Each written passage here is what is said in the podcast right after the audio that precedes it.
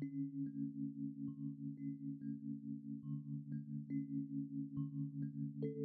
you.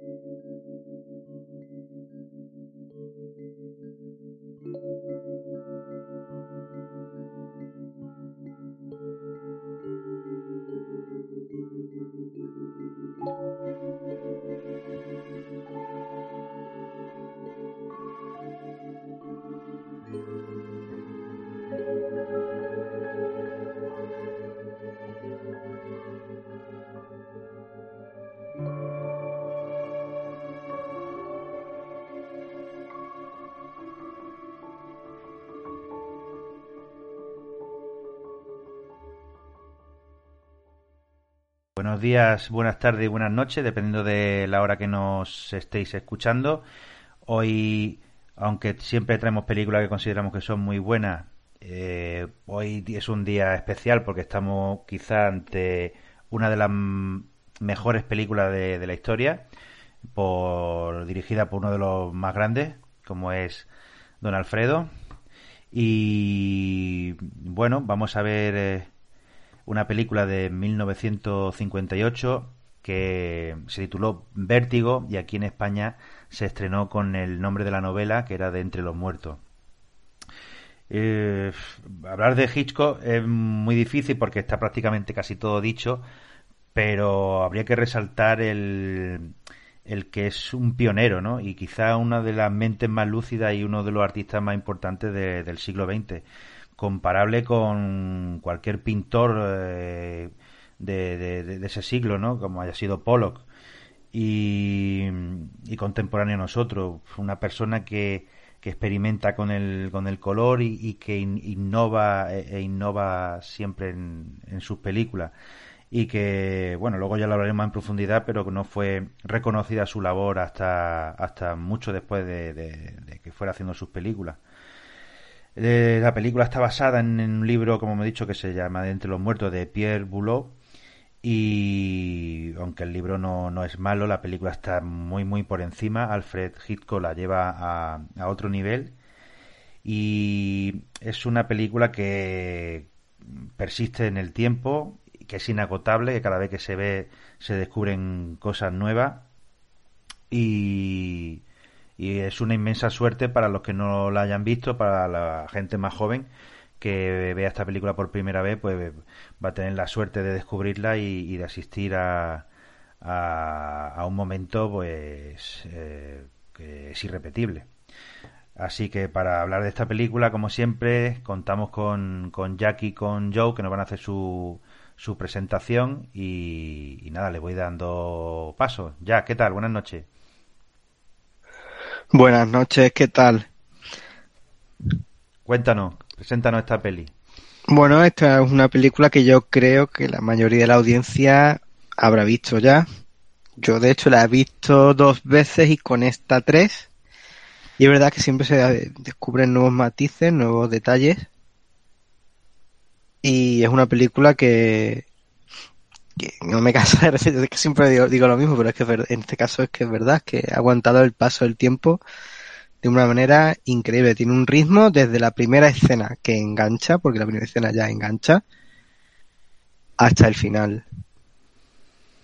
Claro, no, no es que te repita, Jack, es que intentamos siempre pues traer películas que, que tengan esa característica, ¿no? Que no, que no sean a veces películas muy actuales, solemos a veces irnos mucho al cine clásico, pero películas que consideramos que son muy buenas que merecen la pena ver por primera vez el que no la haya visto o revisionarla porque precisamente por lo que tú has dicho, ¿no? Porque resiste muy bien el, paso del tiempo.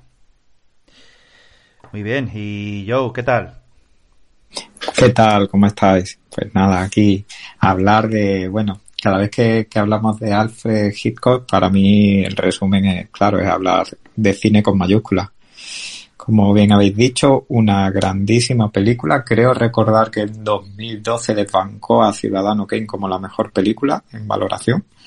Y, para mí no tiene lugar a dudas de que, de que es una grandísima obra y para mí la más notable de Hitchcock. Y mira que tiene una filmografía eh, cargadita de, de, de buenas películas. ¿Qué deciros? para mí el maestro de, de la de la de la intriga, por, por llamarlo así. Es decir, al final, yo creo que lo definía en una entrevista que le hicieron, que es haz una película en la que haya dos personas hablando durante 10 minutos eh, y de repente explota una bomba debajo de la mesa y será aburrido y haz una película en la que haya dos personas hablando durante 10 minutos y enfoques de vez en cuando a esa bomba con la cuenta atrás y el espectador estará enganchado aunque la conversación no sea la más eh, entretenida del mundo. Y creo que aquí hace una perfecta definición de, de cómo mantenerte pegado a la silla y con la intriga siempre de qué va a suceder. Una gran película. No en vano le llamaban el mago del suspense. ¿No? Le decían, era conocido al Hitchcock como el mago del suspense. Totalmente. pero hay mucho más que eso, ¿eh? Aunque muchas de las películas se recuerdan por, por, lo, por lo imaginativas que son, y esta también es una de ellas, y por la carga de suspense que, genera eh, eh, sus películas, y por eso creo que van ganando con el tiempo, son algo más, ¿no? Quieren decir siempre algo más. Sobre todo, y el lenguaje cinematográfico que utiliza, que, nunca te acaba de, siempre te acaba sorprendiendo con, cómo comunicar, no solo con lo que sucede o, generando ese suspense, esa intriga, sino también con los planos y cómo juega con ellos. Y, ya continuando con lo que decías, en la revista Sight and Sound, que desde los años 50 viene haciendo el ranking de las películas mejor valoradas, eh, estoy a la espera, no ha salido todavía. Eh, le toca ahora en el 2022, en el 2022 sacar el ranking y estoy ahí con la intriga eh, de, si de si va a continuar Ciudadano Kane como la primera o va a ser desbancada o, a ver cómo, cómo, queda el trono, ¿no? A ver y cómo queda por supuesto esta Vértigo de, de, Alfred Hitchcock, a ver cómo queda en el ranking. Tiene que estar al caer, tiene que estar la cosa al caer.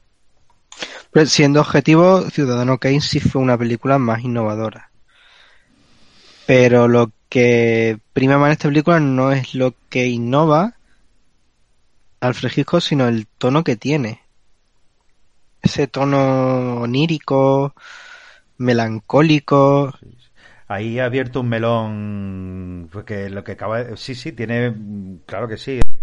Ciudadano Kane es una obra que en su momento, pues como tú has dicho, pero eh, no sé, sería el debate muy bonito de tener esa, entre esas dos películas, ¿eh? está muy interesante.